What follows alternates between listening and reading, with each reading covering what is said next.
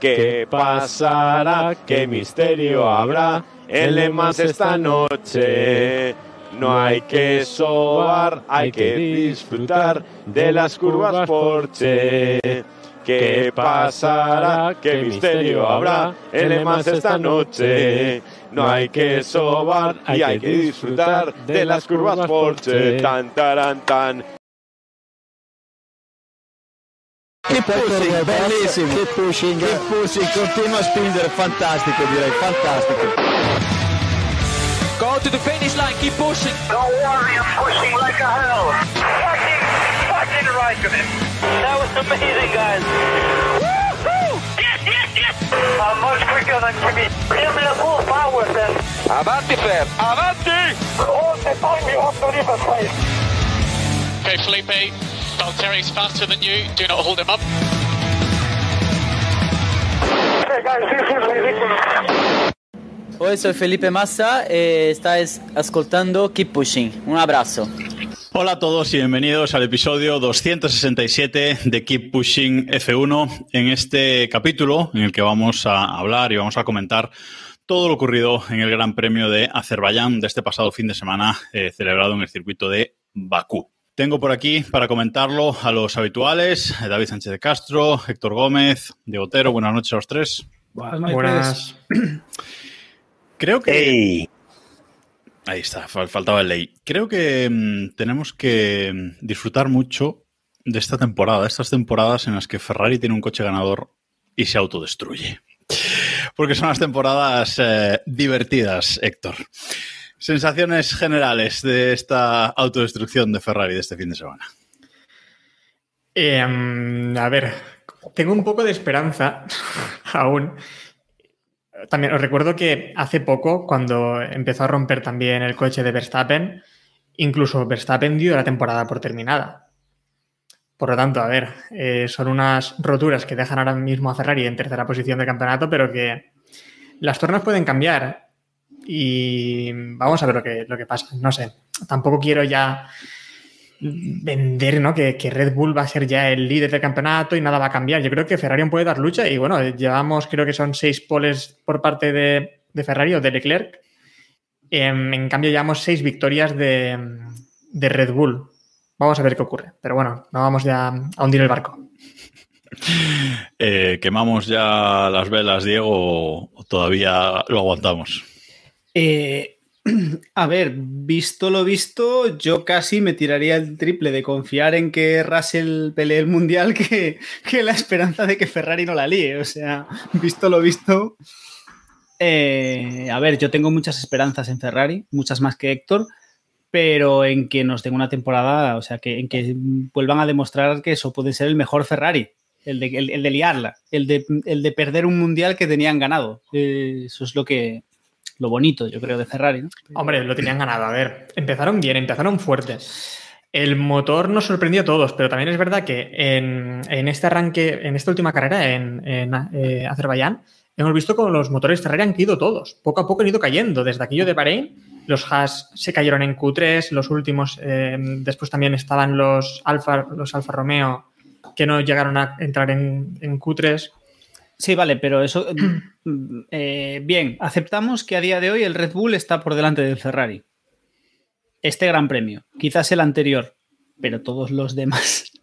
A ver, hay que recordar a alguno, hay que poner algún podcast de principio de esta temporada en el que decíamos que precisamente Ferrari debería aprovechar el Irá de meroteca. debería aprovechar el inicio de temporada espectacular que, que tuvieron para acumular puntos para cuando llegara Red Bull.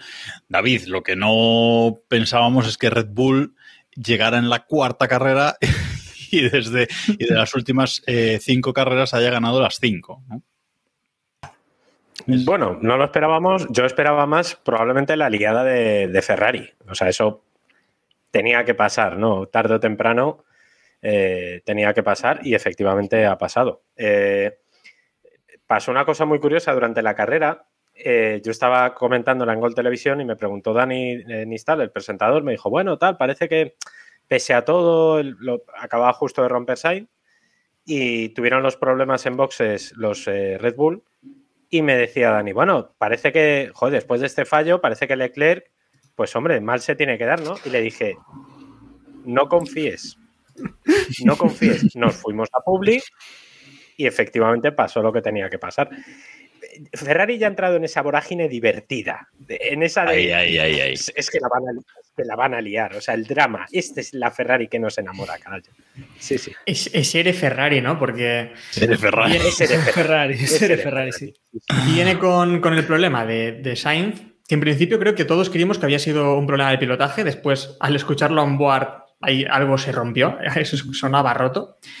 Y es en este momento cuando en Ferrari dicen, vamos, vamos a aprovechar esto, sacan el estratego, meten a, a Le- a Leclerc en boxes cuando eh, Pérez ya había pasado por boxes y no les dio tiempo, que también es verdad que Red Bull estuvo ahí lento.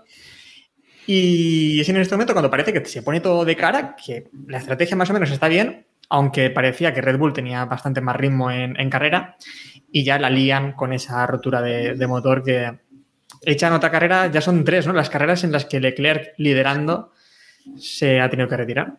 Es que la sensación, yo no sé si estáis conmigo, eh, la sensación desde bastante, o sea, desde el principio de temporada, es que Ferrari está súper fuerte. eh, de hecho, en clasificación, pues eh, lo vemos, ¿no? O sea, quien domina en, clasificación es, es Ferrari, es Leclerc. Vaya. Da la sensación de que podrían llevar muchas más victorias de las que llevan. Precisamente lo que decís, eh, oportunidades desperdiciadas con Leclerc, con Sainz, en Mónaco, etcétera. O sea, da la sensación de que Ferrari eh, ha desaprovechado muchísimas eh, más victorias, por lo menos tres o cuatro victorias eh, que podían haber sido de Ferrari y no de Red Bull. Tres seguro y, y tienes la liada también de Mónaco. Por lo tanto, Claro, entonces, eh, en este punto del en este punto del campeonato, cuando ves que de, de las ocho carreras que, que llevamos, seis las ha ganado Red Bull, dices, joder, pues a lo mejor Red Bull está mucho mejor que Ferrari. Y yo no creo que sea así. Yo mm, en, en, en carrera, si hay, si hubiese lucha en pista directa, yo no creo que haya tanta diferencia, Diego. Yo iba a decir que yo creo que también mm, tendemos eh, a menospreciar lo bueno que es Max Versta- Verstappen. No. Porque, porque es una bestia. O sea, Verstappen es una bestia y lo ha demostrado. Y huele sangre y no falla.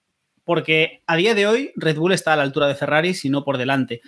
Y la evidencia de eso no tiene que ver con Verstappen, tiene que ver con Pérez, que está ahí luchando las poles, luchando las victorias y, y está compitiendo. Y no lo vimos el año pasado y sabemos que Pérez no es manco, pero no es un fuera de serie como puede ser Verstappen. Entonces, como siempre decimos, midamos un poco por el segundo piloto. O sea, Red Bull a día de hoy sí está mm, como mínimo al nivel de Ferrari. No sé si por encima o por debajo, pero yo creo que tal. Pero es que hasta hace poco y al principio de temporada no lo estaba. Y aún así, Verstappen es una bestia. Y ahí, y ahí se nota también la experiencia, se notan muchos años compitiendo el mundial, aunque no lo ha ganado, y se notan muchas cosas que al final suman. Se nota ser campeón del mundo, a lo mejor. Se ha quitado esa presión de encima. Yo creo que no es tanto. Yo creo que eh, haber competido tantos años, o sea, porque al final ha estado varios años compitiendo por el Mundial antes de ganarlo y demás, haberlo ganado forzando como lo ganó, al final le ha dado. Es que Verstappen es un chavalín, pero lleva muchos años peleando el Mundial y eso hace callo, que es algo que, que Leclerc no ha hecho nunca. Leclerc nunca ha peleado el Mundial de Fórmula un Mundial de Fórmula 1, nunca ha estado ahí, ni Sainz tampoco. Y ese callo al final yo creo que se nota. Y ese saber, ese tener muy claro cuándo arriesgar y cuándo no, qué oportunidades tienes que medir y cuándo es mejor puntuar, todo ese tipo de cosas, yo creo a, que... a- eso me refiero, ¿no? A que ya no tiene esa urgencia de, de- de, pues de ganar su primer título, ¿no? Pero, pero bueno, que sí, que es un poco todo, ¿no? La, experiencia y la, y la tranquilidad, básicamente. yo en lo que no estoy de acuerdo es en que, en que Ferrari podía haber ganado esta carrera. No lo sé. A ver, eh, Red Bull creo que tenía mucho ritmo. En Ferrari tuvieron mucho lío ya desde el viernes porque no tenían velocidad a punta, que parece ser el gran problema de Ferrari en este tipo de circuitos. Intentaron minimizarlo, cambiaron reglajes y más o menos recuperaron eh, velocidad en la recta, pero vamos, yo creo que Verstappen les habría, les habría adelantado en, en Bakú, lo tenía más o menos sencillo. Puede ser, pero por lo menos que lo hubiesen luchado, ¿no? Que eso es lo que estamos comentando. Bueno, hablabais, hablaba Diego antes de segundos eh, pilotos Y eh, había que, hay que decir que Pérez ha estado por delante de Max Verstappen durante todo el, fin de semana, excepto el eh, domingo. El sábado, mm, bueno, Carlos, por cierto, voy con segundos pilotos otra vez. Carlos Sainz tiene muchas cosas que aprender de Leclerc y una de ellas es eh, mm, eh, provocar bandera roja en el segundo intento de Q3. Eso mm, para empezar. Eh, mm, Eh, pero bueno, de nuevo pole de Leclerc el, sábado, metiéndole casi medio segundo a Sainz, todo se ha dicho, aunque Sainz no pudo hacer su segundo intento bien. Eh, pero Sergio Pérez segundo, primera fila para él, por delante de, Max Verstappen. En los libres también Sergio Pérez estuvo, estuvo muy bien. Pero luego, pues en carrera, la victoria se fue para, para Verstappen, 20 segundos por delante de Sergio Pérez. David, ¿querías decir algo sobre Sainz, sobre Pérez? Expláyate. Eh, no, bueno, yo quería, quería aportar que realmente no es que Sainz no pudiera eh, hacer su segundo intento, es que no lo hizo. O sea, no lo hizo bien porque la lió. No hizo o sea, bien. no- Sainz tiene el problema de eh, no aparecer en el momento en el que debe. Se lleva equivocando todas las clasificaciones, en todas ha tenido un problema en el segundo intento de la Q3. En todas, no ha hecho ninguna bien. Por tanto, eh, eso es un problema. Es un problema serio porque es que no puede ser. En algún momento tiene que, que- aprender mm, a hacerlo bien. Yo creo, hombre, a ver, lo de la bandera roja, pues sí, la podía haber forzado, pero eso hay que hacerlo bien. Porque si es muy cantoso, acordaros que esto parece que se nos olvidó aquel mítico aparcamiento de Schumacher en, en Mónaco en las Rascas que le acabó costando eh, sanción. O sea, eso hay que hacerlo bien hecho y tiene que colar como que, uy, me he equivocado, uy. Entonces, si lo llega a hacer en ese momento, pues probablemente lo hubieran sancionado. Hay que saber hacer. Las trampas hay que saber hacerlas. No, no, eso, eso, está, eso está clarísimo, pero bueno, que Claro. pudo haber hecho la pole aquí o tuvo la ilusión de hacer la pole, primer intento para él, pero luego ya tal. Bueno, y sobre Pérez, órdenes de equipo en carrera para que ganara Max No, no compráis. yo no lo compro. No, yo no tengo, no tengo duda de que, las, de que ha- habrían tenido, o sea, de haber sido necesario las hubiesen usado, pero, yo- pero no, yo creo que no fue necesario. Es decir, cuando, cuando Max pasó a, a Checo, eh, iba, vamos, sobradísimo y se vio en el ritmo de Checo después, porque, vamos, creo que todos tenemos claro que si Checo fuese a... Que, que si Checo no, o sea, si, si fuese unas, fuesen órdenes de equipo, cuando, cuando Max, o sea, después, una vez deja pasar a Max, Checo habría apretado y habría, se habría estado rodando pegado a su culo, dejando claro, le he dejado pasar y no fue lo que pasó. Checo se, cayó porque no tenía ritmo en ese momento. Entonces no fue necesario que hubiese órdenes de equipo. Que de no ser así, yo no dudo que, las, que habríamos tenido órdenes de equipo y yo, en este caso, eh, como aficionado, el espectáculo, todo lo que queráis, pero cuando nos estamos jugando un mundial, y en un mundial como hemos visto que hay tantas sorpresas y que puede pasar de todo, mm, las tonterías las justas. A ver, Sí. eh, hay No, una pero a cosa mí me gustó, me gustó el mensaje. Perdón, señor de las barras. Hable. No, una, que cosa, que- una cosa antes de, antes de Héctor. Gracias a todos los que nos estáis viendo en directo en, en twitch.tv barra que pushing F1, como todos los martes a las, a las 9. Si alguno de los que nos estáis escuchando en el podcast eh, se anima, pues ya sabéis, martes a las 9 en twitch.tv barra keep pushing F1. Y ahora mismo, pues la cámara de Héctor se le ha calentado por esta hora de calor que vivimos en España y estamos viendo una, una carta de ajuste en, en su Bueno, pantalla, pero pero que se mismo- asuste que volverán un rato. Podéis hablo para a todos podcast, a así que- Héctor no. ¿Cómo? Diego, perdón, que no te... No digo que podéis vernos a todos, a Héctor no. Héctor no. Exacto. Pero bueno, vemos ahí las puede hablar, vemos que puede hablar. Continúa. No, que digo que bueno, al final yo creo que Pérez hizo, un- hizo una buena carrera, ¿eh? un buen fin de semana. Tuvo una grandísima salida en la que adelanta a Leclerc, eh, que Leclerc pues, no tracciona bien, bloquea el neumático interior en la frenada, pierde la posición. Pero a ver, para mí la cagada viene cuando eh, viene el problema de, de Sainz, que viene el, Virtual, eh, Virtual y en Red Bull están muy lentos, porque al final que siempre hablamos de los estrategas de Red Bull, un buen estratega debe tener ya planeada la decisión de antemano, ¿no? Y sabiendo que en Bakú es tan probable un safety car, yo creo que debería haber reaccionado antes. Después, em, es cuando Leclerc le gana la partida ahí y ya es, ya es tarde. Em, eh, cuando después con el medio se viene de más abajo y es cuando Verstappen tenía mucho más ritmo. Es que prácticamente no hace falta ni que le digan, creo que le dijeron por radio, no luches o no luches posición. Es que no hacía ni falta porque, vamos, Verstappen tenía un ritmo abismal Bueno, en bueno. esas últimas vueltas. Yo creo que sí hacía falta, ¿eh? Yo me estoy- pareció una orden de equipo mm, útil. Yo, este yo estoy con. útil, ¿eh? Yo creo que Yo estoy con David. Yo creo que. Yo creo que Checo está calentito. Porque este año ve que tiene un coche con el que luchar el mundial y ritmo, a priori, para, para lucharlo. Y yo creo que está quemadete. Entonces. No está de más record- en ese momento de calentó, es decir, yo, yo doy por hecho que en cual, que si tú lo sientas antes de la carrera y les planteas la situación, cualquiera de los dos entendería que tiene que dejar pasar a su compañero en ese momento de una forma más o menos limpia porque porque tal. Pero en el momento con el calentón después de Mónaco, etcétera, etcétera, etcétera, no está de más que se lo recuerdes, yo creo, ¿no? Oye, oye, como, oye, acuérdate que Verstappen es tu compañero de equipo, no la líes. Sí, a ver, no está de más. No está de eh, más, yo ¿eh? creo que Red Bull no se quiere encontrar con el problema que se encontró con Vettel y Weber eh, y ya va poniendo las tiritas antes de que haya un problema. Creo que mm, por ahí van los tiros, ¿no, David? Perdón, totalmente. Yo, a mí me parece un mensaje de, de radio probablemente de los más inteligentes que se podían dar, porque eh, es verdad que Verstappen venía bastante más rápido, además venía con un diferencial de velocidad, eh, sé, amplísimo, pero ya hemos visto cómo Pérez lo de obedecer eh, eh, le chirría un poco, sobre todo porque ese desfallecimiento de ruedas a lo mejor lo podía haber salvado, lo podía, no sé.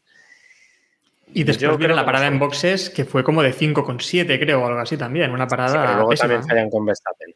O sea, También es verdad. no fue, no fue buena parada con ninguno de los dos. Yo en ese caso, yo creo que pasó algo con esas, con las pistolas este, este Y, fin de semana. y con porque- Leclerc también, ¿no? También fue una parada de 5 y pico, creo. Sí, pero bueno, pero en Ferrari. O sea, Yo, yo, quiero decir que no me sorprende, que no me sorprende de Ferrari que Es fallen los normal. boxes. Que, sí, Ya, os digo una- Pero en, en Red Bull ya. eh, Os digo Eso una cosa, una, una temporada, una temporada en la que Hamilton es segundo piloto, una temporada en la que Ferrari se autodestruye, mm, un Pérez rebelde puede ser la guinda que, No va a ocurrir. Pero que nos dé la temporada. Bueno, ¿no? saca el corte, Jacobo, saca el corte. No va a ocurrir, ya te digo yo. Canadá, el muro de los campeones. Acuérdate este fin. Acuérdate. No lo deja para más lejos. No lo deja para más lejos. bueno, Em, seguimos. A no ser que quieras decir algo, Héctor. nada, Si nada, no- da igual. Bueno, eh, vamos a hablar otra vez un poquito de, de Ferrari, porque este doble abandono no solo, eh, digamos que afecta a Ferrari, ¿no? Ese abandono de Sainz en la vuelta 9, si no recuerdo mal, y Leclerc en la 22, puede ser. Eh, son los dos primeros coches en, en abandonar la, la carrera, luego abandonaría el Alfa Romeo de Su, luego el Haas de Magnussen, eh, bueno, esto tampoco acaba la carrera. Eh, y son cuatro motores Ferrari eh, que ya no es que se autodestruya Ferrari, sino que parece que el problema es más grande todavía. O sea, desde esa victoria fácil que tenía Leclerc en, en Barcelona y que le falla el motor, desde ahí mm, yo creo mm, que hay un problema grave. Yo no sé si esos caballos de más que le dieron al motor en Arabia Saudí les han sentado bien, eh, porque desde entonces no sé si tienen que reducir un, un poquito, David. No sé, yo creo que era más por un problema de, de exceso de temperatura. Que eso nos puede dar mucho juego. No tanto Queda mucho verano, ¿eh? Por eso, no, no. Y las, las temperaturas que había en Bakú este fin de semana no eran, no eran normales. Estaban, creo recordar, en el pico de temperatura en carrera, creo que llegaron casi a los 50 grados en pista, que es mucha temperatura para, para Azerbaiyán. Eh, vamos a rozarlos, no, sé si llegaron a 50, pero vamos, era una temperatura muy alta y el problema no fue que les afectara solo a los neumáticos, que de hecho tampoco, tampoco les pasó mucho, sino en los motores. yo creo que tienen un serio problema en, en los circuitos donde, donde van a pasar calor, eh, van a tener un problema. Y es que el verano, si siguen por estas previsiones, todo el mes de julio tenemos, eh, tenemos tres grandes premios, quiero recordar, los que quedan, el que quedan en Francia en junio, y luego tendremos Bélgica, que sabe Dios, y luego ya, tendremos. Italia, tenemos, o sea, quedan muchos, muchos grandes premios de calor si, si, si no os Pero es que aún no empezado- ese problema. Aún no ha empezado el verano, os recuerdo. ¿No crees, Bueno, David, Sí, sí, sí, bueno, sí. y no crees que el porpoising puede también tener algo que ver en esto? El porpoising lo tuvieron todos. No, yo no creo que sea. No, pero porque bueno, que el motor ejemplo, Ferrari sufra con el porpoising, que sufra... También se comentó esa posibilidad, en- creo que fue en Barcelona, ¿no? Bueno, sí, sí, A ver, pero en Barcelona sí, sí, hacía muchísimo calor, o sea, con lo cual de momento no podemos. Claro, es que- eh, se compartían las dos que, cosas. A ver, ¿sabes? si fuera por el porpoising, si fuera por el porpoising, que puede ser, ¿eh? que sea una combinación de los dos factores, eh, no veríamos solamente en el. En, o sea, lo veríamos solo en un equipo. ¿Entiendes? O sea, no, no es normal que en todos los equipos con motor Ferrari, porque cada uno tiene su aerodinámica y tiene su, su sufrimiento con el porpoising propio, eh, no es normal. Lo- el único factor que les une a todos es el calor, ¿no? No ha pasado con los motores Mercedes, que tenía mucho más porpoising. Eh, no sé, yo A creo que es más que- un sí. problema de temperaturas. Y Lo que luego, aparte, el fallo. por- el- el por- y ya acabo, el fallo, por ejemplo, que tuvieron. eh, los fallos que tuvieron eh, Sainz y, y Leclerc. Uno fue un fallo hidráulico, que eso es normalmente puede ser una fuga por, por exceso de temperatura. Y el otro fue motor, que es un reventón de sobrecalentamiento, calentón, pistón al carallo y ya está. O sea, Claro, ese es que- evidente que, que sí es. Entonces, yo creo que es más por, por eso. Sí, bueno, y también es que eh, Wang Yuzu también se, se ha retirado tres, en tres de las últimas cuatro carreras, dos de ellas también por problemas con el, con el motor, y Magnussen también tuvo rotura este fin de semana. Eh, a mí lo que me hace gracia es que en Bahrein, eh, que hablábamos de lo bien que iba ese motor Ferrari y tal, y Ferrari, y Ferrari dijo, estamos guardándonos aún potencia, podemos aún liberar mucha más potencia. Cuando vio que Red Bull se empezaba a acercar, fueron poco a poco liberando esa potencia, liberaron en Barcelona, y a partir de ahí es cuando hemos visto estas, estas roturas ¿no? y, estos, y estos graves problemas. Pero al final, eh, en las últimas cinco carreras, el Mundial ahora mismo iría, si solo sumamos las últimas cinco, sería Red Bull 224 puntos, Mercedes en segunda posición con 96 y Ferrari terceros con 95. Que es increíble. Es brutal, es que es increíble. El dato es, el dato es eh, brutal. Y recordamos. Mercedes va a llegar. A ver, Sí, hemos, hemos hablado mucho de Mercedes para mal y al final es verdad que al menos con la regularidad de, de Russell han estado ahí y han sumado un montón de puntos, cosa que Ferrari no ha aprovechado esa situación en la que tenían el monoplaza más rápido al menos en, a una vuelta. Es que ahora mismo en el Mundial está Red Bull líder con 279 puntos, Ferrari con 199, 80 puntos por detrás ya, y eh, Mercedes son terceros con 161. O sea, tampoco es que estén tan lejos, están a 38 puntos de, de Ferrari, no están tan lejos, pero es que además en el Mundial de, de pilotos, pues eh, Verstappen lidera, Sergio Pérez segundo, tercero Charles Leclerc, pero el cuarto ya es George Russell, es decir, ya está eh, por delante, 16 puntos por delante de Sainz, y, y viene Hamilton detrás también, o sea que mm, que no se confíe en, Ferrari porque les va a llegar les va a llegar Mercedes sin, sin verlos por los retrovisores, ¿no? O sea, como sigan con este con este ritmo. Y podemos pasar a hablar de, de Mercedes precisamente, porque Russell de nuevo, otro top 5 más, con su compañero Lewis Hamilton justo por detrás de él. Eh, otro podio más para, para Russell. Consistencia es su segundo apellido. eh, y pocos lo esperábamos, esto ya lo comentamos en, en algún eh, gran premio, en algún podcast eh, anterior. Eh, y nos está sorprendiendo mucho esta temporada, Héctor, esta regularidad de, de Russell, pero oye, ahí está. Una cosa, ¿no vamos a hablar del ganador de la carrera? ¿Quién, quién ganó la carrera? Hemos hablado de todos menos de él. El Ya, bicho, o sea, de, ha ganado Verstappen, rodillo y rodillo, victoria, chimpum, Es que, más no hay, líder. es que no hay mucho que contar de No, Verstappen. pero sí que hay una cosa que contar de, de Verstappen. Dale, dale. que es que sí, sí, es que eh, me hizo mucha gracia el comentario de, de ese ingeniero de pista, Giampiero, ¿no? Creo que se llama, el, el ingeniero de pista, en el, este momento en el que le dicen que tiene que bajar la velocidad para guardar un poco el, el motor y demás, que no corre ningún problema. Y él comenta que no sabe si hacerlo porque, bueno, pueden helarse un poco las gomas o pueden enfriarse y demás, y le recuerda lo que ocurrió el año pasado, ¿no? Que le dice, recuerda bien lo que, que ya perdiste que la victoria, y no sé, fue como muy contundente y muy directo, ¿no? Que ahí me sorprendió, pero vamos, parece que Verstappen le hizo algo de caso y guardó un poco más el monoplaza. Aparte de esto es que no ocurrió nada más con Verstappen, la verdad. Claro, es que ya, ya hemos comentado lo que, vamos, con las estrategias y tal, pero vamos, que sí que, que es interesante. Pero bueno, que la del Russell que preguntabas fue también lo mismo, ¿eh? porque Russell fue- tuvo una carrera aburridísima. Total. Eh, salía en quinta posición y quedó tercero simplemente porque ambos Ferrari se borraron. Porque no hizo tampoco nada más. Bueno, pero, pero escucha, pero lo hizo. sí, pero que no o tenía sea, ni ritmo para luchar con no los de delante. Ni, ni se le acercaban los de detrás. Entonces tuvo una carrera ahí sola a su Pero bola. hay, que, Bueno, pero más, hay que estar ahí, hay que. que sí, que sí, que no digo que no. Y clasificación le hizo muy bien también. Insisto, ya está por delante de Sainz en el Mundial. Que tanto nos reímos de Mercedes al principio, Está pero punto arriba, punto abajo, ti- tiene la misma distancia a Sainz y a Leclerc. más o menos. O sea, y O sea- va para arriba, ¿eh? O sea que cuidado, cuidado, porque se viene Jorge. ¿Cómo era? David. Jorge. Jorge Russell. Jorge, Jorge Russell. Jorge Habrá que decirlo en castellano, Russell. Nos dice Wata Rocket que menudo rebote se pilló Mercedes en el Gran Es Premio. que creo que hablaremos de los rebotes. De... Es que a esto iba, Sí. a esto iba, porque Hamilton eh, se ha quejado mucho en este Gran Premio de la espalda. Parece que tras ocho grandes premios, por fin el porpoising empieza a hacer más mella de lo que. Twerking, Jacobo, twerking. Perdón.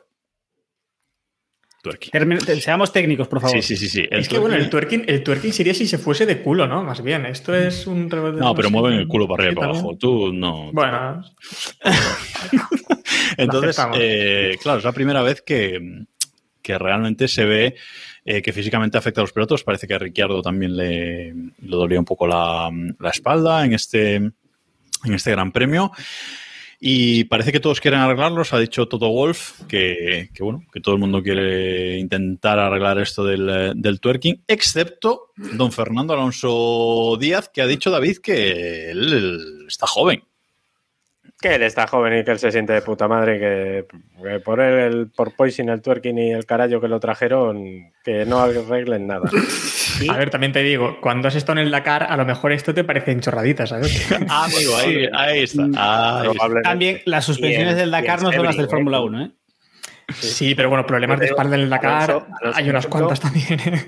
en- cuando corrió en, con Toyota en las. Ya no me acuerdo si eran mil millas de Sebring o 12 horas de Sebring. Que se plan- bueno, en Sebring, eh, que ese circuito, eso sí que son baches, que es que tiene unas pedazos de grietas así que casi cabe la rueda entera. O sea, eso es criminal.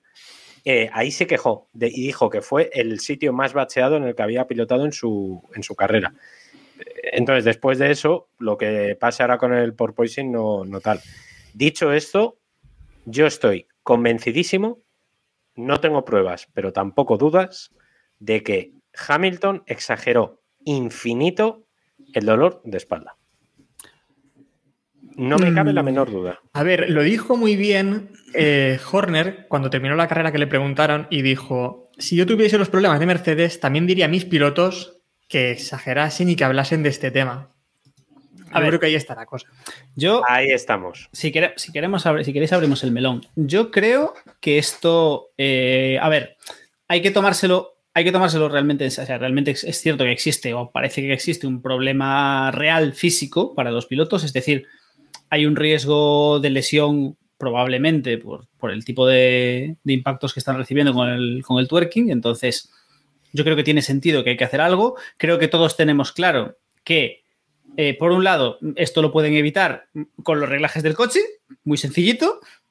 Y por otro lado, aquí, tenemos, aquí podemos ver en, en pantalla en nuestro directo de Twitch a Hamilton haciendo ejercicios de, de estiramiento y prácticas de posturas sexuales. Y, y aquí vemos al, al fisioterapeuta de Hamilton explicando el- todo el Una, tratamiento. una cosa debo decir. Que viene siendo eh, Homer con su cubo, no sé cómo le llamaba, pero bueno. Es que no hay tanta que diferencia. arregla las Medular. espaldas. No hay tanta diferencia porque si también, Cilindro medular. si, si también sabemos que no es muy grave lo que le ocurrió el otro día a Hamilton, es porque se curó con acupuntura. Vamos, que tampoco sería muy grave lo que, lo que tenía, ¿no? Y es similar a lo de que estamos viendo de, Hamilton, Hamilton está, Hamilton está a dos ¿Veis cómo es telediarios de defender la homeopatía. O sea, todos lo sabemos. O sea, Hamilton va. Hamilton está a dos telediarios de defender la homeopatía y a una temporada de Fórmula claro. 1 de, de anunciar su ingreso en la cienciología. Eso lo tenemos claro. Pero más allá Bueno, de hay eso- un- sí que es verdad que hay un problema, ¿no? Aunque no sea grave, A de ver, momento hay un Yo- problema obvio. Y, pero claro, aquí ¿qué hacemos ahora? Porque si la FIA mete la mano, Yo lo veo muy claro, ¿eh? Yo aquí lo veo muy claro. A ver. Es decir, eh, yo, yo creo que, ni- eh, que estamos de acuerdo que ninguno de los equipos vale, va, va a tocar los reglajes para ir más lento para que no bote el coche. Eso es lo que ha dicho Norris. Además, cuando le preguntaron al final de la carrera, que dijo, bueno, pueden levantar el coche, pueden poner más peso, lo que sea, y, y Claro, entonces yo creo que esto es, eh, dado que quien está liderando estas quejas es nuestro querido Toto Wolf, yo creo que lo que habría que hacer es satisfacer sus demandas. Entonces yo le veo una solución muy sencilla. Metemos un sensor más en el coche que mide el proposing. ¿Vale?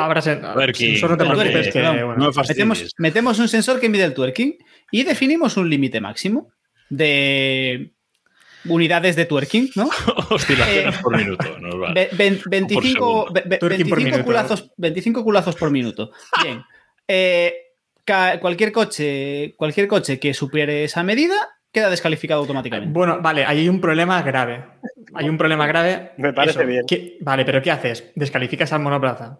Al piloto. Pero es Al- que pero ya, pero da igual los, si es- equipos, los equipos tampoco saben muy bien cuándo se va a producir este twerking, porque también... Hombre, no- pero tienen tres sesiones de libres Tienen- para saberlo. ¿eh? pero- creo, que fue Ricardo, ¿no? También el que dijo que durante la carrera cambió el viento y de repente tuvieron mucho porpoising que antes no tenía. Tú, tú amenázales con, con encalomarle, tú, tú- tú diles que vas a descalificarlos si se pasan de rosca y ya verás cómo encuentran, cómo evitarlo. Irán más lentos, pero no te preocupes que controlarlo controlan de alguna forma. ¿eh? Es que, Es que- yo veo más que van a ir por otro camino. De alguna forma van a ir por otro camino. Porque ya lo vimos también en la pretemporada, con el tema que es lo que decimos, ¿no? Que si meten la mano ya es en- en- ensuciar el, el campeonato, pero ya está sucio porque, primero, el tema de los pesos, dejaron a los equipos poner más peso cuando había equipos que estaban, bueno, se supone, tampoco lo sabemos exactamente, pero se rumoreaba que, que Alfa Romeo estaba dentro del peso. Y después también el tema de los tirantes, que por ejemplo lo comentaba Pat Fry, ¿no? A principio de temporada que, que a ellos les hizo daño porque ellos ya eh, fueron previsores y vieron que esto del porpoising podía ocurrir y según, según Pat Fry decía que su fondo plano pesaba 10 veces más de lo que debería. Y claro, cuando la FIA permite poner los tirantes para que flexe menos el fondo, es ya tampoco un poco adulterar la competición. Y creo que si hacen algo va a ser para adulterarlo más. Lo de meter, bueno, meter sensores tampoco creo que porque los Fórmula 1 ya llevan mil sensores para, también para ver el twerking, imagino, twerking por segundo. Y mm, el problema que yo veo es ese, que es muy difícil limitarlo de alguna forma y decir tan drásticamente al que se pase de esto le sacamos bandera negra. No sé, es complicado, ¿eh? David. Pues la normativa sí lo dice. ¿eh? Eh, aquí hay una cosa que es muy simple y la reflexión creo que se la leí. Creo recordar que fue a, a Sergio, a nuestro SPNZ. Eh, esto la solución es muy simple. El viernes pruebas médicas a todos los pilotos. Si tienen problemas de espalda, no corren. Ya verías cómo las quejas iban a ser menos. Es que ¿Qué es así de simple. O sea, si esto es un problema de salud, que yo creo que sí lo es, porque esto ya en los test pasó, que ya todos los pilotos decían, ojo que nos mareamos, ojo que esto empieza a ser un problema tal, pruebas médicas. Si es muy simple. Y quien no pueda superarlas, no corre. No. Pero a, a mí lo que me hace gracia es que, por ejemplo, Leclerc eh, no hace mucho decía que él el porpoising que se lo sudaba cuando todavía ganaba carreras, eh, que no le importaba. Y ahora ya es uno de los que dice que a ver que hay que arreglar esto. Mm, Esa es otra. Yo creo, Mm. a- aparte que, a ver, la normativa, si, si tú cambias la normativa por tercera vez en esta temporada, eh, puede haber equipos que se pueden quejar con toda la razón y pueden demandar a Liberty Media por eh, adulterar la competición. Es que es así. O sea, es que la solución es simple. hay solución para este, para este problema, que es cambiar los reglajes, levantar el coche, etcétera. ¿Que no se puede predecir? Sí se puede predecir cuándo va a haber más porpoising. En los circuitos urbanos con largas rectas se produce más porpoising porque precisamente hay largas rectas. Si además en este circuito tienes que tener las suspensiones bajas, como era el caso, va a haber muchísimo porpoising. Sabíamos que en Azerbaiyán iba a pasar. Por tanto, si los equipos no han sabido predecirlo, no han sabido mm, buscar una solución, pues chico, mm, haber estudiado. Es que no hay otra cosa que se pueda hacer. Y efectivamente, mira cómo Red Bull no se queja del porpoising, no lo sufren, no digo igual, pero lo sufren. Hombre, lo sufre, más, lo sufre más Entonces, Mercedes y Ferrari, eso es verdad. Lo sufre más que, que Red Bull. Eso, pero sí, sí, que Red pero Bull- que, pero que Red Bull, sí. Claro, pero Red Bull podría coger y decir, oiga, que, es que nosotros también sufrimos porpoising y tal, pero como ahora ganan, Ya. Por cierto, que Gasly también ha dicho que quiere soluciones que, y ha dicho literalmente para no acabar con un bastón a los 30 años. Pedro Gaseoso. A ver, yo creo que realmente, que es, o sea, bromas aparte es un problema real y es un problema complicado porque nadie lo va a solucionar de, de una forma por, voluntad propia, ¿no? Es decir, esto es como, como el fútbol americano. Es decir, todos son conscientes o que probablemente van a acabar con lesiones cerebrales graves, pero da igual, porque vives para esto, cobras por esto y a tomar por saco, ¿sabes? Entonces, Hombre, tampoco ese es el plan, ¿no? Vamos a intentar no ver a los pilotos Bueno, bueno, no, no. en silla de ruedas, que lleguen Ojo. a... Lo de, las, Pero es que- lo de las lesiones cerebrales que dice Diego no es ninguna tontería, ¿eh? Eh, hay muchos deportes, por ejemplo, por- pongo un ejemplo muy claro, el fútbol en el Reino Unido están prohibiendo en las escuelas de fútbol que los niños cabecen, porque han demostrado que está habiendo lesiones cerebrales. Ha habido campeones de Ingla- en Inglaterra 66 que se han muerto con unas demencias increíbles y lo han achacado a, los- a la dureza de los balones, el rugby, etcétera. O sea, en la medicina deportiva está habiendo muchos problemas con lesiones cerebrales derivadas a la práctica deportiva. Y que Bueno, esto aparezca ahora mismo en el automovilismo. eh, No, no aparece tampoco ahora. es- Eh, Hace años, hace como 10 o 15 años, yo recuerdo también a Coulthard hablando ya de eh, carbono que tenía en los pulmones, ¿no? Que había, se había hecho pruebas Por que tenía carbono en los pulmones sí, por, por por los frenos. Por cierto, que tenemos que darle el comentario de la noche a Barbadiu, que ha inventado una nueva unidad de medida para ese sensor que queremos poner para el twerking y eh, ese sensor medirá perreos por segundo. Así que Perfecto. ya está. Perfecto, a mí, me, a mí me vale. Muchas gracias por el comentario, Barbadiu. Bueno, seguimos. Seguimos con la carrera, eh, porque a partir de eh, Russell, Hamilton, Gasly, por ahí por el medio, pero a partir de ahí una lucha eh, interesante, en- interesante, Vettel, Alonso, los McLaren, o con un poco más descol- descolgado. Y Vettel pues consigue acabar quinto constitucional con el Aston Martin, que para ellos es un buenísimo resultado. Y parece que, bueno, que aquí se le da bien esto de, de Bakú, Diego, a, a Vettel, porque, pues oye, eh, otro buen eh, resultado tras aquel podio ya lejano. Eso ya ha pescado un buen resultado. Al Aston Martin parece que más o menos ha rendido. No sabemos si es que el Aston Martin ha rendido un poco mejor o es que sus rivales directos han, han rendido un poco peor. Está claro que ha pescado una posición mejor de lo habitual porque faltaban los dos Ferrari, pero bueno. Yo creo que, que se apriete un poco la, la parte media de la tabla, siempre es, o la parte baja más bien de la tabla, siempre es interesante.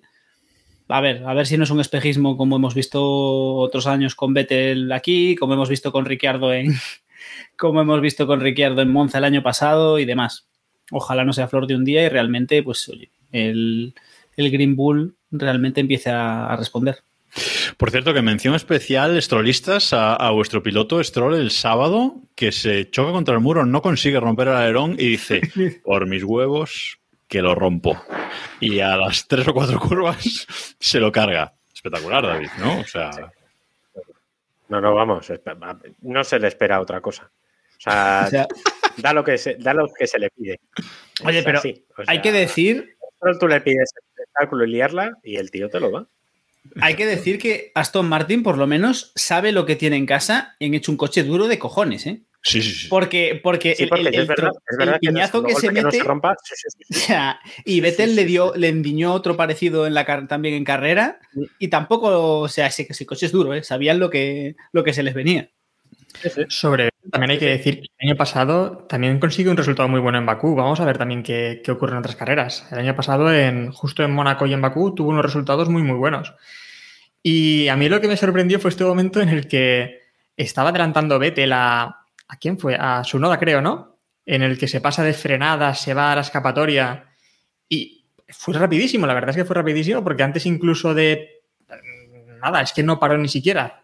Vuelta de 180 grados, regresa a pista y deja pasar, si no recuerdo mal, creo que era Gasly el que pasaba porque... No, Ocon, ¿no? Creo que era el que, el que le adelantó. Nos Ocon y Hamilton. Ocon, sí. Hamilton y, y después tras él eh, Ocon, el que deja pasar porque si no se lo hubiese llevado por delante. Pero bueno, aquí estuvo rápido y después hizo una carrera bastante decente, ¿no? También un poco con, el, con lo que decíamos de Russell. Eh, quedó en la misma posición en la que salía, porque al final las posiciones que ganó fueron las de los, la de los Ferrari y la de Sunoda por el problema también que comentaremos después. Claro, pero es que Vettel en, clasificación se marca un, noveno puesto por un décimo noveno Stroll. O sea que también hay que saber hacer las cosas bien el, sábado, eso está, está claro. Eh, breve comentario sobre Fernando Alonso, que parece que está contento. Parece que el coche decía que, que los de atrás que abrían el de y, y, él se seguía alejando, ¿no? O sea, parece que, que, este fin de semana ha estado contento con el Alpine, ha repartido un par de pullitas también, David. Bueno, él se le ve, al chaval se le ve, se le ve contento.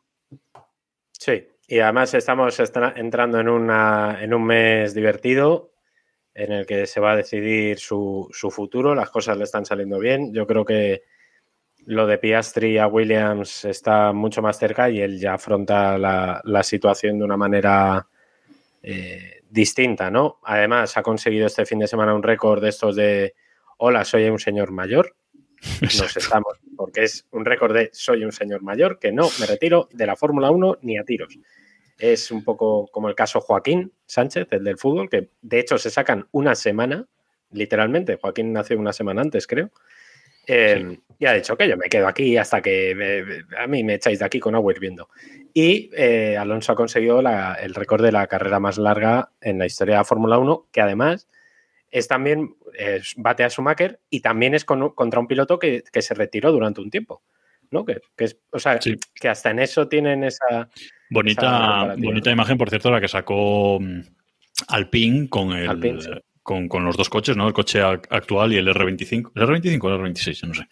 Eh, pero bueno, eh, con uno de los coches con los que ganó el, el título y aparecen así en la, en la, misma imagen como si estuvieran corriendo eh, juntos. La verdad es una imagen chula que estamos viendo en el directo de, de, Twitch, pero buscarla en el Twitter de, oficial de Alpine F1 porque, porque está bastante chula. 21 años, 3 meses y 8 días en la, en la Fórmula 1, que se dice pronto 21 años en la, en la Fórmula 1, ¿eh? O sea que Ahí lo, ahí lo tenemos y, y, lo que le queda, porque yo, vamos, mmm, hasta que lo echen con aguardiendo o gane el tercer mundial, me parece que lo vamos a tener aquí. Bueno, yo creo, accidente, yo claro. creo que le ha, venido, le ha venido Dios a ver con el hundimiento de la, la, tifi, la tifeta, eh, sí. le ha venido Dios a ver. ¿eh? Tiene cara yo que la tifi vaya a ser el paisano que provoque indirectamente o casi directamente que Alonso siga en Fórmula 1. Es, Sí, porque bueno, lo teníamos para luego en las noticias, pero ya lo podemos comentar, ¿no? Parece que Piastri va a Williams y echa a la Tiffy, ¿no? Parece que finalmente una de las opciones que comentábamos aquí en Keep Pushing hace semanas parece que se va a cumplir. Y bueno, pues le queda el hueco libre en Alpine, ¿no? Muy injusto la Fórmula 1 con la Tiffy, con lo que nos ha dado sí. y lo que nos sigue dando, ¿eh? Que el otro día también sí. tuvo un día accidentado el pobre Latifi. Que, bueno, primero tuvo el stop and go del, en, el stop and go que sufrió porque le empujaron en parrilla para ubicarlo donde le tocaba, porque estaba mal ubicado. Y después que pasó totalmente de las banderas azules, que fue también enormísimo. Pero eso lo hace porque... siempre. O sea, en Mónaco, ya ves. Sí, o sea... Pero es que no sé si has leído las declaraciones tras la carrera en las que dice que lo hizo a propósito, no dejarse pasar para así darle. A propósito y punto. Le, no, le sacaron 12 banderas, eh, 12 banderas azules le sacaron hasta que se dejó adelantar por, creo que era Gasly. Y dijo que es que eh, vio que había perjudicado a Gasly y dijo, vale, pues voy a darle rebufo y DRS en la recta para así compensarle. Y entonces se quedó delante por eso. Claro. En Mónaco, le sacaron, dice, en, en Mónaco le sacaron ocho banderas azules, ¿eh? Recordemos. Sí, aquí, 12. aquí 12. Bueno, aquí 12. Vamos no, y dice que él lo habló después con Gasly, que Gasly le dio, le dio la razón y lo había hecho bien. No, no sé, habrá que escuchar la versión de, de Gasly. Está haciendo. Está. En su cabeza era espectacular. A ver, a ver, pero, o sea, yo creo que hay más de un piloto. Yo creo que lo que tendrían que darle a Latifi es un coche mejor. Es decir, para que nos diese más. Por lo menos de, pe- de media parrilla, ¿no? Claro, que le den, que le den, que le den el toro roso de, de su noda, que prometía mucho, pero al final ni, ni chicha ni limoná. Ni, ni, ni va rápido ni la lía. Bueno, eh, a ver, su noda este fin de semana, eh, Sí, el no es el resultado no, no, pero espectáculo nos ha dado, decimotercero en, en carrera, pero, pero espectáculo sí, sí ha dado con ese mm, nuevo eh, DRS de, su noda que es medio DRS, o sea, el alerón se levanta pero solo la mitad, es el medio DRS que lo, lo estamos poniendo ahora en el directo. Eh, bueno, pues eh, nada que no se arregle con cinta americana, Diego. Es que. mm, Perfecto, o sea, yo creo que es algo que hacía tiempo que no veíamos tan descaradamente, pero maravilloso. O sea, Sunoda, en medio de la retransmisión, vimos que el DRS de Sunoda estaba guiñándonos, estaba haciéndonos un guiño. Básicamente se partió por la mitad y solo levantaba medio DRS. Le pidieron al piloto que entrase en boxes, que el cual, el cual, por cierto, parece que no se enteró de una mierda de lo que estaba pasando.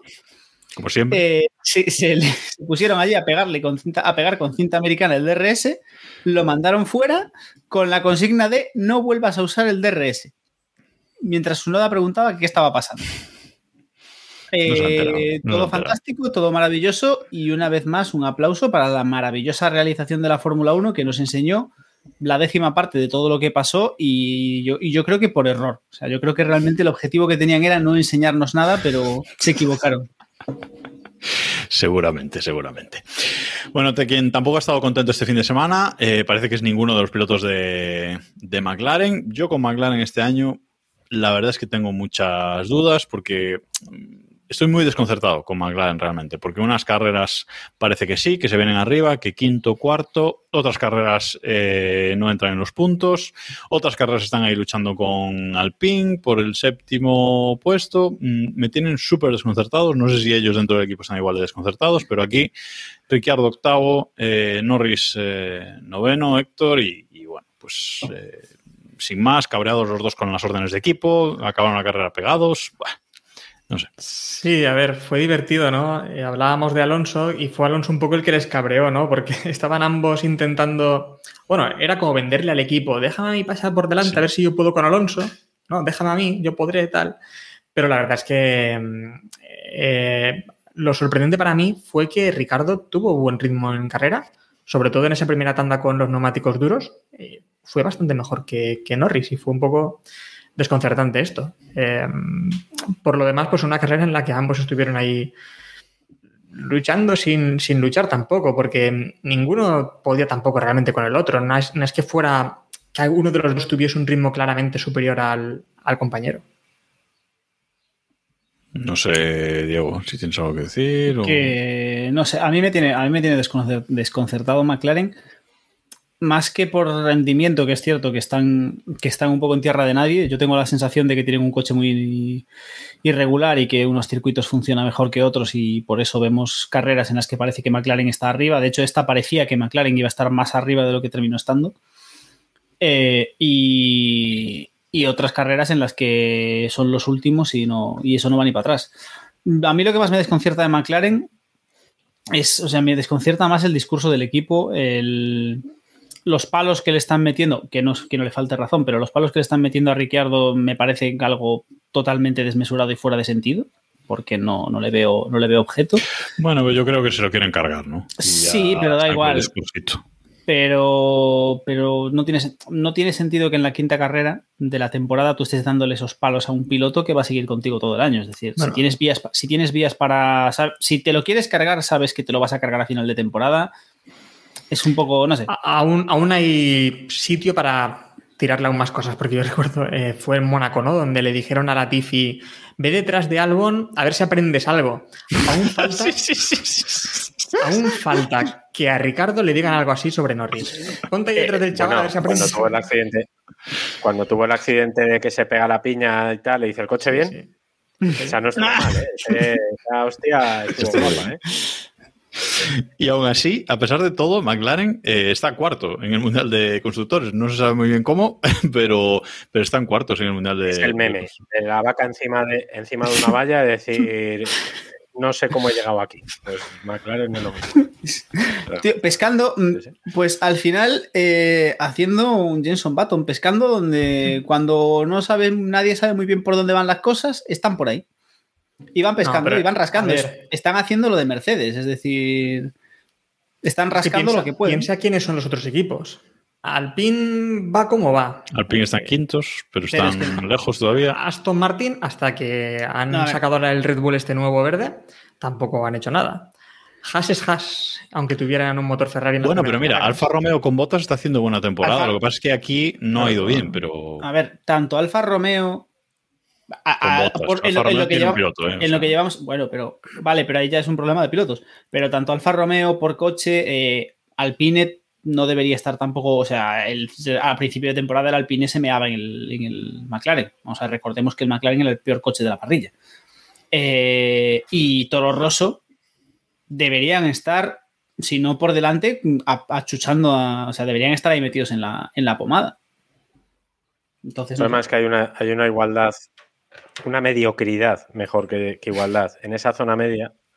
Es verdad, porque es que hay problemas, lo decíais muy bien, hay problemas eh, de varios equipos que han estado, eh, han estado eh, que no se sabe muy bien por dónde y de repente, pues eso, McLaren ha enganchado dos resultados medio decentes y se ve cuarto, ¿no? Pero que hay una igual, o sea, hay, no creo que sea una cosa que, que vayamos a ver. Y ese cuarto, quinto puesto de la, de la parrilla, vamos a ver si Ferrari no la, la arma en plan mundial y no caen más, que digo yo que no. No, Digo yo. no. Pero digo yo que eso, los tres primeros los tenemos claros, pero, Eh. pero en esa pelea de justo por debajo, ahí va a haber mm, palos hasta final de temporada. Ojo, nos pregunta, nos pregunta y yo creo que con esto podemos cerrar el Gran Premio. Ya hablamos un poquito de Canadá si os apetece. Si nos queda mundial o está todo el pescado vendido. Mm, yo, a falta, o sea, si la FIA no mete mano en la normativa, que habrá que verlo, yo veo complicado, mm, yo veo complicado que esto, que cambien las tornas por lo que nos, por lo que estamos acostumbrados a ver de Red Bull y de Ferrari. Es decir, realmente nos queda todo el mundial. Es decir, recordemos que este mundial tiene 800 carreras, llevamos un puñado y realmente cualquiera de los tres equipos que están ahora mismo ahí arriba tendrían margen para ganar el título en determinadas situaciones. Pero yo creo que lo que nos tiene acostumbrados Red Bull en cuanto a mejoras, en cuanto a rendimiento, en cuanto a consistencia, es complicado que una vez se han colocado ahí no, no mantengan la situación. Otra cosa es que la FIA se pliegue, o la FIA Liberty se plieguen a Toto y le dejen rehacer el Mercedes. Si dejan que Mercedes se saque un coche nuevo dentro de dos grandes premios, mm, no están tan lejos. Es decir, ¿Con, con qué dinero? ¿O les dejan también sobrepasar todo y eh, no, eso no cuenta porque esos son. Pero tú sobrepasas, sobrepasas el límite y pagas más y ya está. Eh, el- que, claro, o sea, si sobrepasan el límite, o sea, el rollo es, el rollo es, si sobrepaso el límite me multas, ¿no? Pues vale. Esto es como lo de, esto es como lo de los, lo de las autopistas, ¿no? Es como No es si así, me pillas, pero bueno. si me pillas a 140, mm, son 50 euros, ¿no? Vale, bueno, pues yo pago 50 euros y voy a 140. Un poco así, ¿no? Pues ya está. Yo veo, yo creo que en el Mundial aún. Yo creo que aún ahí puede haber guerra. A ver, estamos hablando de que, lo hemos dicho antes, Leclerc lleva 6 pole positions. Que decir, a ver, el coche, el Ferrari es De las rápido. que, de las que ha palmado, de las que ha palmado cuatro. Que la Sí. estadística es tremenda. ¿eh? O sea, es, es el segundo piloto que un peor ratio poles victorias. ¿Cuál la es el historia primero? de la Fórmula Oye, 1. David, David, ¿Cuál David, David. cuál es el primero, David? Eso no me acuerdo. Es que no lo. no- Ah, no- no- Joder, David, tío. David, eh, vamos a tener que dar la razón a Samu por primera vez en la historia de Keep Pushing F1. O sea, me jode, no sabes cómo. no. Pero, Samu pero volverá cuando Leclerc pierda el mundial, cuando ya matemáticamente ese día Samu aparecerá. a mí, a mí me está jodiendo En- ya aquí detrás de la cabeza. ¿eh? Ya, os lo, ya os lo empiezo a avisar. En el, ratio, en, el ratio, en el ratio no sería Sena, porque Sena tiene muchísimas poles, pero en realidad convertir en victoria ha convertido unas cuantas, pero me refiero que realmente en el ratio tampoco sea tan favorable. Mira el prosista, el prosista como ha sacado. Aquí- ¿eh? ¿Os dais cuenta? Ha metido el. Rajad de este otro, no rajéis de lo mío. Bueno, mientras Mira, David lo busca, a David, mientras David, David lo David. busca, que tiene cara de Ah, concentradísimo. David tiene cara de Jeremy lo Clarkson pasa que es que lo he haciendo debido- matemáticas. O sea, Bueno, yo, yo opino que, a ver, quedan más o menos dos tercios de mundial. Llevamos un tercio de mundial, más o menos un poquito más, eh, y quedan dos tercios de mundial. Queda mucho. Ahora, lamentablemente, yo estoy muy de acuerdo con, con Diego. Eh, creo que el pescado está vendido, creo que este título es de Red Bull, pero como dije antes, eh, aún así creo que es una temporada muy disfrutona. Eh, porque Ferrari autodestruyéndose está muy bien. Mercedes va a seguir yendo hacia arriba, estoy seguro. No sé si acabarán con un coche para ganar carreras, pero por lo menos para tocar las pelotas por ahí arriba, seguro. Y yo confío en Sergio Pérez. Confío en Sergio Pérez a nivel liarla. No ganar el mundial, pero a nivel liarla en Red Bull. Entonces yo creo que sí que, para mí creo que el pescado está vendido para Verstappen, pero sí que pienso Mm. que nos queda una temporada disfrutona. ¿eh? Yo creo David. que hay mundial, pero le tengo mucha, le tengo mucha confianza a la segunda, a la última parte del mundial. ¿eh? Esa, acordaros siempre lo que pasa después de la de Bélgica, sobre todo, que ya es cuando llegamos con las eh, con los coches ya hasta el final de su evolución de cada año. Yo le tengo confianza a esa, a esa recta final de, de temporada y eh, yo le tengo miedo a Mercedes. Porque Miedo no me creo palabra. miedo, porque en el momento en el que Mercedes se quiten de una puta vez la de la cabeza que ese coche sin pontones no funciona y no funciona, señores, pónganle los putos pontones, que es que el coche es bueno, si es que es evidente, porque si Russell y, y Hamilton, que este fin de semana, pese a esos presuntos problemas de espalda, eh, han acabado como han acabado, es que no me creo que no puedan con un coche normal, que es lo que le están pidiendo los pilotos, por cierto, eh, estar ahí. el, hombre, recordemos que el Mercedes con pontones votaba también cosa mala, ¿eh? A ver. Votar van a votar Eh, todos, pero es que ah. yo creo que de todos los que tienen, de todos los eh, de los tres coches que están arriba, estamos de acuerdo que Ferrari la va a liar con las mejoras, pero vamos, o sea, han entrado ya en una barrena. Que, Sí, sí, sí, sí. que Eso está, eso está, vamos, clarísimo. Vamos, Y si no es O sea, con, con las es que lo peores, es con el estratego. lejos. O sea, Sí, sí, vamos. pero vamos. Eso ni de coña. Red Bull va a estar en constante. Yo creo que va a estar más o menos en constante arriba. Entonces, los únicos que pueden menear el árbol es Mercedes. Y yo No estoy de acuerdo. No estoy de acuerdo. Fíjate, en clasificación estuvieron un segundo por detrás, segundo con tres En o algo así. Sí, En pero vamos, sí, pero un segundo, ¿eh? Bueno, sí, para pero los- puntos- un segundo me- un segundo mejor y mira. Pero los puntos se reparten el domingo. Si no, Grande. mira, mi- mira que, mira que Grande. bien, si los puntos se diesen el, el sábado, Leclerc lideraría el mundial, ¿eh? Vale, vale, pues domingo. 45 segundos le metieron los Red Bull a uno de ellos, a, a Russell. Quiere decir que realmente hay una diferencia abismal ahora mismo entre Red Bull y Mercedes. Escalar eso es complicado. Si, si podemos confiar en alguien, yo creo que es o confiamos en Pérez, ocurre algo, no sé, muy raro y confiamos en Pérez, empieza a romper Verstappen y tiene que, no sé, algo. O Ferrari, bueno, Leclerc. Yo confío en Leclerc aún. Me gusta, me, me gusta que ya borremos a Sainz, ¿eh? es, es- Hombre, Es no. que ya ¿qué no hay por dónde, ya no hay por que- dónde cogerlo. O sea, ya está. O sea, le, le puede la presión. Además, ahora cada vez peor. Cada vez, O No, no, cuanto mejor, o peor. sea, que decía. Es que es Gran una. Vamos. O sea, Pero, no es ni a ver, Mercedes está, Mercedes está a un test, a un test de, con Pirelli de, de darle la vuelta a esto, ¿eh? O sea, y Toto Eh. ya está ahí llamando a la puerta de, oye, que me toca, que lo del test este mío, lo mío.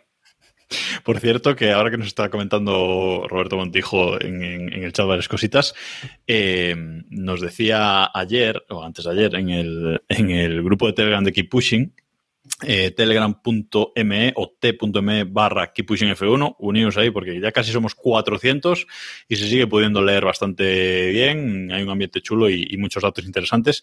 Y precisamente Robert nos ponía en el, en el chat que la media de puntos que lleva Verstappen esta temporada es de 15,6. Y me decía que, que, que, lo de Alonso que era posible, que lo que decía yo de los podios de Alonso, de ganar un mundial, de ganar un mundial solo haciendo podios y no victorias, era posible. No, pues ahí está, ahí está. Segundo, tercero, ganas mundial. Mira Verstappen. ¿Cómo, ¿Cómo, va Jacobo? ¿Cómo va Alonso? Que no me acuerdo ahora. No, aún quedan 14 carreras. Los 10 podios ah, aún, aún hay. Se está haciendo de rogar, se está haciendo de rogar, hombre. Te está esperando, está esperando a que todos doblen con lo de la espalda. Y luego viene el, el, plan era ese. No, a ver, no lo vimos venir, pero lo de la carrera parte del plan, ¿eh? El plan era ese. El plan era ese. Y ese cuello para, ese cuello para partir nueces era parte del plan también. No, no, no, no, no. Es que eso, eso estaba ahí. Bueno, vamos a hablar un poquito de, de Canadá. Vamos a cerrar aquí el Gran Premio de, de Azerbaiyán y vamos a hablar un poquito de, Canadá, dos carreras seguidas, nos vamos de un lado del mundo al otro, cruzamos el charco porque la Fórmula 1 es así, eh, y nos vamos a eh, Canadá. Un gran premio en el que tenemos muchas esperanzas tras dos años sin él, personalmente uno de mis grandes premios favoritos, creo Diego que tuyo también y por sí. aquí creo que de casi todos uno de los de los favoritos del, del, mundial. Yo le tengo muchísimas ganas a este a este gran premio, siempre los lo pasamos eh, bien y bueno, no sé si esperáis eh, algo diferente, David. Eh, no, la verdad es que no. Eh, me espero probablemente un ridículo espantoso y de hecho no recuerdo en qué periódico era, creo que era un periódico eh, canadiense que les daba bastante vergüenza ver a sus dos representantes en la situación en la que van a llegar al Gran Premio de Canadá eh, a, en, en, esta carrera. Eh, pero no, yo no me espero, no me espero un gran premio muy distinto al que hayamos visto, aunque es verdad, Canadá es un por, por cuestiones eh, evidentes, no es como Azerbaiyán, ni mucho menos, yo espero que Ferrari vuelva a estar en la pomada, espero que Red Bull esté en la pomada y la gran duda es Mercedes, que es que es quien me tiene despistado. Y lo que nos sí pregunta... espero aquí en Canadá. Y, perdón. David, nos pregunta eh, Juan Muñoz si Latifi crees que se despedirá en el muro de los campeones. Joder, sería grandioso. Eh, sería, sería, muy, sería, muy, bonito. Sería muy bonito. Sería lo suyo. Pero vosotros creéis que van a bajar a Latifi en media o sea, mitad de temporada. No. Es que yo creo que todavía. No, hombre, yo creo, yo, yo, yo, me imagino, yo me imagino que lo tiene pagado. O sea. Digo yo, no. Yo supongo que lo tiene todo pagado. O sea, Digo, ¿qué, está haciendo? No, que no sé. ¿Qué está haciendo ahora mismo Piastri en sus ratos libres? Subir fotos a Instagram. Estaba, Ojo, Piastri estaba, ayer la no. lió bastante diciendo sí. que sí, pronto iba a subir que Silverstone al... Esto iba con doble juego ahí de palabras, ¿eh? Hombre, porque Seguro. estaba haciendo unos test con el, con el coche del año pasado, está haciendo unos test de Pirelli. Sí, sí. Y le ha metido ahí un poquito de, de presión pues a, a, la Tifi. O sea, si es que tonto, tonto no parece el, el las chaval. Cositas, las cositas. Bueno, en Canadá, eh, que es un circuito al que vamos a dar 70 vueltas, en teoría, longitud de, de 4.000. Eh, 361 metros y una distancia de carrera de 305,27 kilómetros. Un tiempo por vuelta de 1.13, 1.13.0 que hizo Botas en, en, 2019, la última vez que se disputó allí la, la carrera. Interesante eh, del Gilles Villeneuve es que vamos a tener dos zonas, tres zonas de DRS, perdón, pero con dos puntos de eh, detección. El primer punto de detección antes de la curva 6, eh, primera zona de DRS entre las curvas 7 y 8, que es una zona realmente muy corta. Yo creo que hay no sé por qué lo han metido, por meter tres zonas, pero realmente es poco interesante. Y luego la segunda zona de detección, pues antes de, antes de la curva de la curva 10, esta curva de 180 grados, y con solo una zona de detección y dos rectas separadas por la chicane de la 13-14, pues bueno, vamos a ver si volvemos a ver lo de lo de Arabia, ¿no? Yo, yo, creo que están, yo creo que, yo creo que lo están buscando. ¿eh? Yo creo que ya la FIA se ha propuesto ver si consiguen rememorar, repetir el ridículo de, de los pilotos no, no queriendo adelantar por el por culpa de la siguiente zona de DRS. Pero bueno, yo eh, espero que sea una buena carrera. Yo creo que Canadá no suele dar buenas carreras. Mm, resultado previsto, es decir, todo lo que no sea una pole de Leclerc y una victoria de Verstappen sería una sorpresa, pero bueno, todo puede ser. Lo mismo gana Pérez. Y, y, bueno, yo creo que es un circuito que creo que a todos nos encanta y que, y que espero que nos dé una buena carrera. Ojalá no sigamos la tónica de, del año pasado, que los circuitos buenos nos daban carreras de mierda y luego los circuitos malos eran interesantes. Yo espero que, este año sea un poco más normal y Canadá. Yo creo que Canadá rara vez defrauda. Y esta vez no podemos tener una carrera de cuatro horas, así que todo bien. Pirelli va a llevar aquí los mismos compuestos que Azerbaiyán, los más blandos, C3, C4, C5. Granito y grafeno, ¿no? Son. Sí, son granito y grafeno, es circuito urbano, los más blandos que tienen es lo adecuado. O sea, no hay, no hay más, no creo que aquí haya, haya problemas. Tenía, teníamos dudas de si los habría en Azerbaiyán, no pasó nada destacable. Así que, bueno, pues no, no creo que, que sean determinantes. Ahora, dicho esto, ya verás. Pero bueno, es lo que, es lo que hay. Eh, porra, venga. Eh, bueno, primero, la meteo, la meteo. Héctor, no sé si Pues. preparada, pero... eh, he visto que va, hay posibilidad de lluvia el viernes. Algo sábado y domingo, pero no va a llover. Sábado y domingo nada. El viernes alguna gota es posible, así que vamos a ver. Bueno, nada que nos vaya a influir en la, en la carrera, parece, parece entonces. Eh, cuidado aquí con los horarios, ¿vale? Carrera al otro lado del charco, aquí sí que con los horarios apuntadlos porque son totalmente diferentes a las carreras europeas. El viernes, libres 1 a las 8 de la tarde, libres 2 a las 11 de la noche. Sábado, libres 3 a las 7 de la tarde. Clasificación, aquí empieza lo interesante, a las 10 de la noche, de 10 a 11. David, yo no sé por qué, es- por qué os hacen trabajar hasta las 11 de la noche un sábado, pero ¿qué No, no sé por qué nos hacen trabajar. En general. Pero eso a todos, pero digo a periodistas del motor en concreto. Pues por tocar los huevos, hijo de Y la carrera eh, sí que será el domingo a las 8 de la tarde, en teoría de 8 a 10. Depende. Luego ya tal. Confiemos en Masi. en nuestros corazones. y ahora sí. ¿Quién una está porra. de. ¿Quién está de. de Masi en esta carrera? ¿Quidditch o el otro? Quidditch, Eh, creo. estará Quidditch porque Freitas estará todavía borracho de las 24 horas. Freitas creo que en principio solo lo iban a poner para los europeos, pero bueno, no sé. Sí, Freitas está solo para los europeos. sí. Así que en principio Quidditch es el que tiene jet privado, no sé, lo digo por decir. Eh, bueno, Lo, lleva Toto seguro. Ahora mismo tenemos algún favorito entre ambos. Masi. Freitas. Eh, entre, la- entre ambos, he dicho, entre estos dos. a mí, me- por las decisiones que hemos podido ver hasta ahora, me gusta, sinceramente, sin ironía, me gusta más Quidditch. Sí, Eh, con- Freitas me parece demasiado, pues eso, las cositas que hacían Le Mans de bandera amarilla toda la noche, ¿no? Y, y esas historias. Mm, Creo que prefiero a Quidditch. Aún así, Freitas da lo que ofrece. sí. Exacto. Eh, pero bueno, a ver. A ver qué hacen con la última carrera del mundial si alguien se juega el título, que ahí es donde No, se- pero mira, es lo que, es lo que dice Sergio, ¿eh? que mm, esta carrera la FIA no ha, hecho, no ha hecho el ridículo y ha sido tremendamente aburrido. Por eso queremos que vuelva Masi. Masi es espectáculo. Sí, sí, o sea. Primero nos quitaron a. Masi y ahora a la Tifi. ¿Qué va a ser de nosotros? Es que, es que vamos, o sea, no sé. Vamos a tener que echar en brazos de Stroll. No, no, primero, primero nos quitaron a Bernie, que ojo. Y ya después eso fue, esto fue en caída libre. O sea, Efectivamente. Nos quitaron a Maldonado, nos quitaron... Es que madre mía. Madre mía.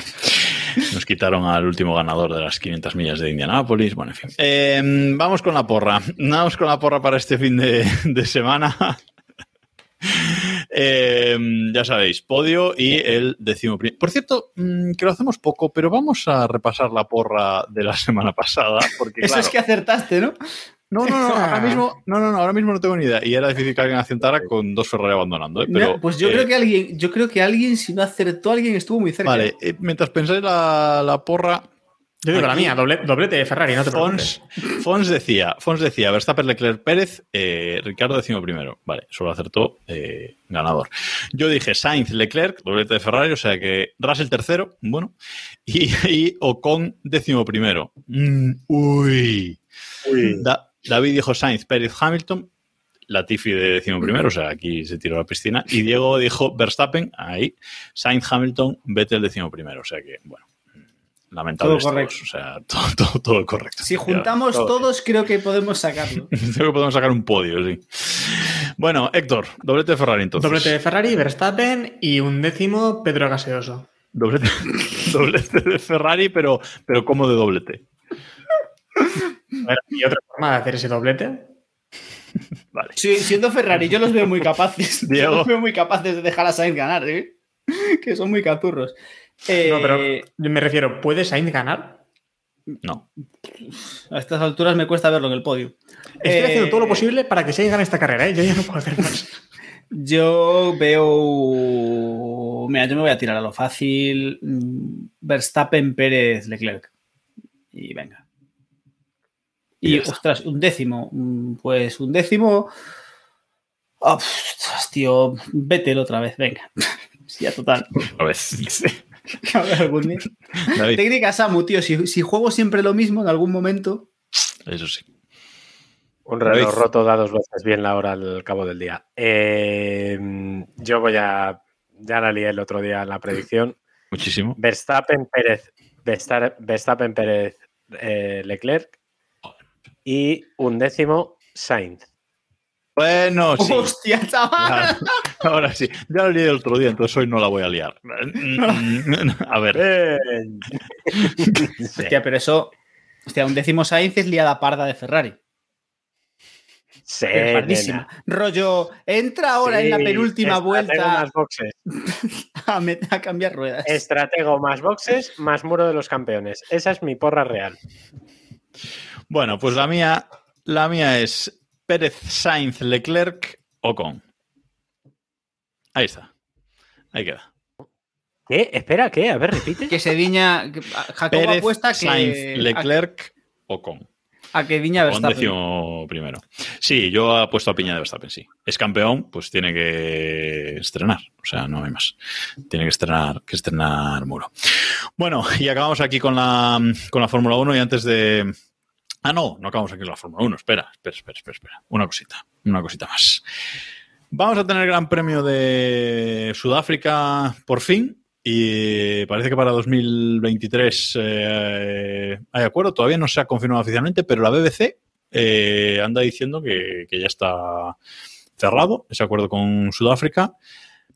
Y bueno, parece que es un circuito Porsche. Porsche quiere entrar en la Fórmula 1. Se lo leía a Fabio Marchi MD, arroba Fabio Marchi MD en, en Twitter esta teoría.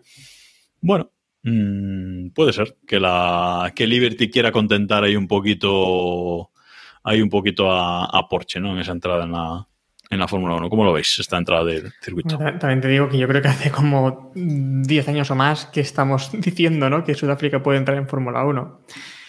Ah, Ahora parece que No está más tanto cerca, como que- Porsche. Por eso digo que Que es se pueden dar las dos cosas a la vez. Este sería un milagro, ¿no? O van unidas a lo mejor ambas situaciones.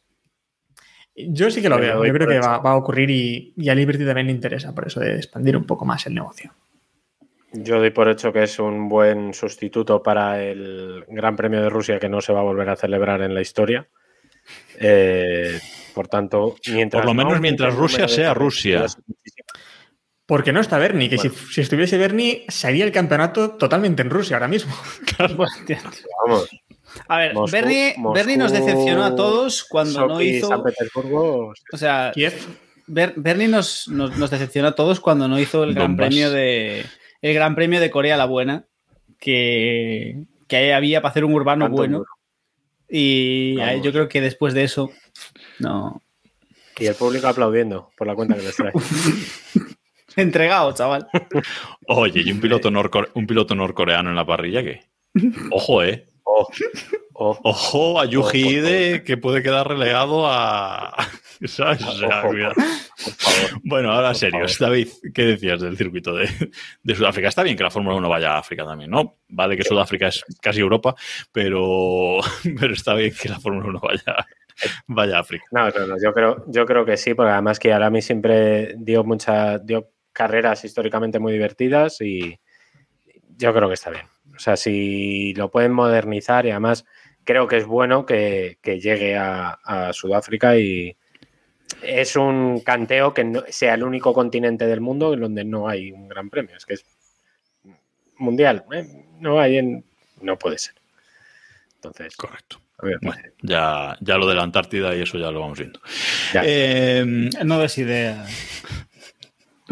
Bueno, y ahora sí, acabamos con la, con la Fórmula 1 y vamos a dejar a David un poco que cierre este podcast de, de hoy con un ¿Va pequeño resumen.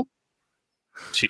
eh, tú como quieras. O sea, el resumen de las 24 horas de Le Mans, si lo quieres hacer cantando, mm, mejor. Pero te dejamos también no tengo-. Si no tengo el micro de euros por delante, no canto. Eh, Bueno, bueno, dale. Eh, bueno, sinceramente, las 24 horas fueron bastante coñazo. O sea, eh, fueron una de las 24 horas más aburridas de los últimos años. Eh, Toyota sorprendentemente no la lió entre sí. Yo hasta que no entraron los dos en meta no me fiaba. Eh, Alpine decepcionó muchísimo porque yo pensaba que iba a estar peleando por la victoria, pero se decidió muy rápido. La salida la, lió, la liaron varios. En fin, eh, la acción de la carrera que hubo varias. Bueno, Michael Fassbender no lo hizo tan mal.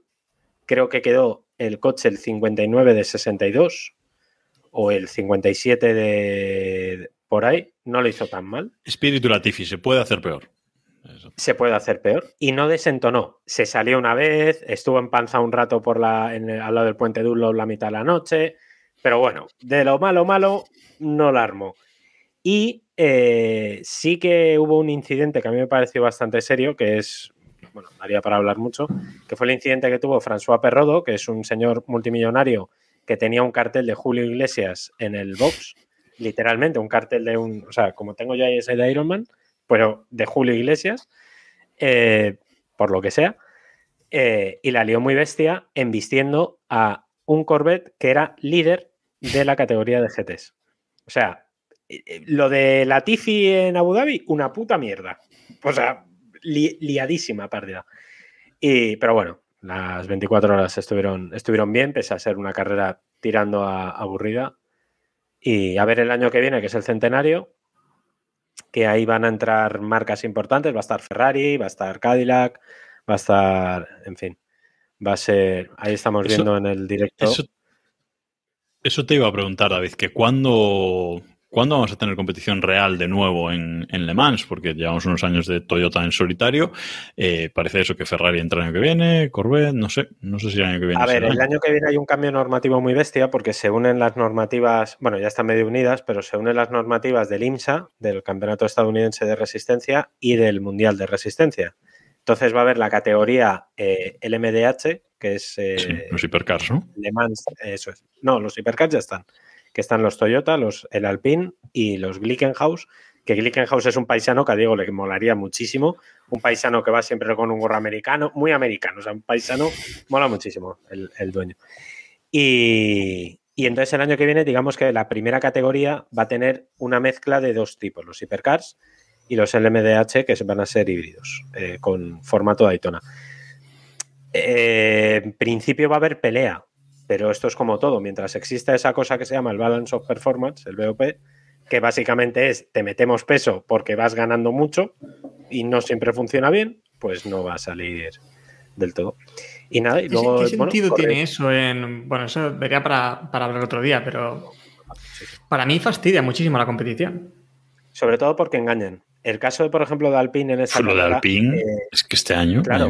Es que, este, claro, empezaron la el mundial ganando y de repente les han dicho, sí, pues os vais a cagar.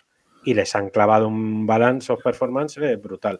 Nos, preguntan una, una pregunta muy interesante, David, nos preguntan en el chat que nos dicen, Fassbender como piloto, ¿Shame o Prometheus? Pues que no he visto ninguna de las dos. Eh, creo que Prometheus que es peor. Pero no lo hizo mal, en serio, no lo hizo nada mal. ¿eh? A ver, yo me esperaba algo muchísimo peor, pero, pero no lo hizo tan mal. Aguantó. Si es que lo único que se le pedía es que aguantara. Ojalá El príncipe Ferdinand estuvo ahí. Yo voy a, voy a- Costa yo voy a ganó hacer una predicción. Voy a hacer una predicción. Ojalá los dos Ferrari abandonando en la última vuelta del año que viene en Le Mans. O sea, Pero cuando ganen. Y con Claro, claro, en la última vuelta, líderes. En la última Claro. vuelta, líderes. ¿Sabes? Buscando el doblete y ya. Me vale gane. en la última hora, ¿vale? No, no. En la última vuelta tampoco hace falta. En la última hora me vale.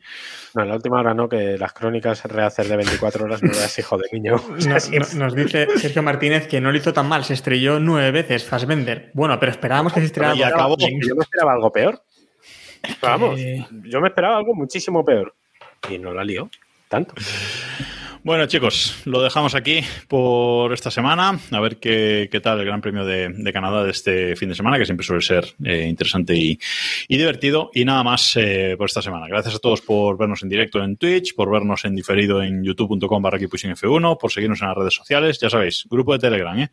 t.me barra F1. Por cierto, que a los que entréis nuevos, eh, cuando entráis, os sale un mensajito de una tal Rose eh, que tenéis que darle a un enlace si no os va a echar al, al rato, ¿vale? Es un antibot que tenemos ahí metido. eh, tenéis que, entrar y darle al enlace, si no os va a echar a los cinco, a los cinco minutos que a alguno le pasa, entra cuatro veces y al final se cansa y no vuelve a entrar.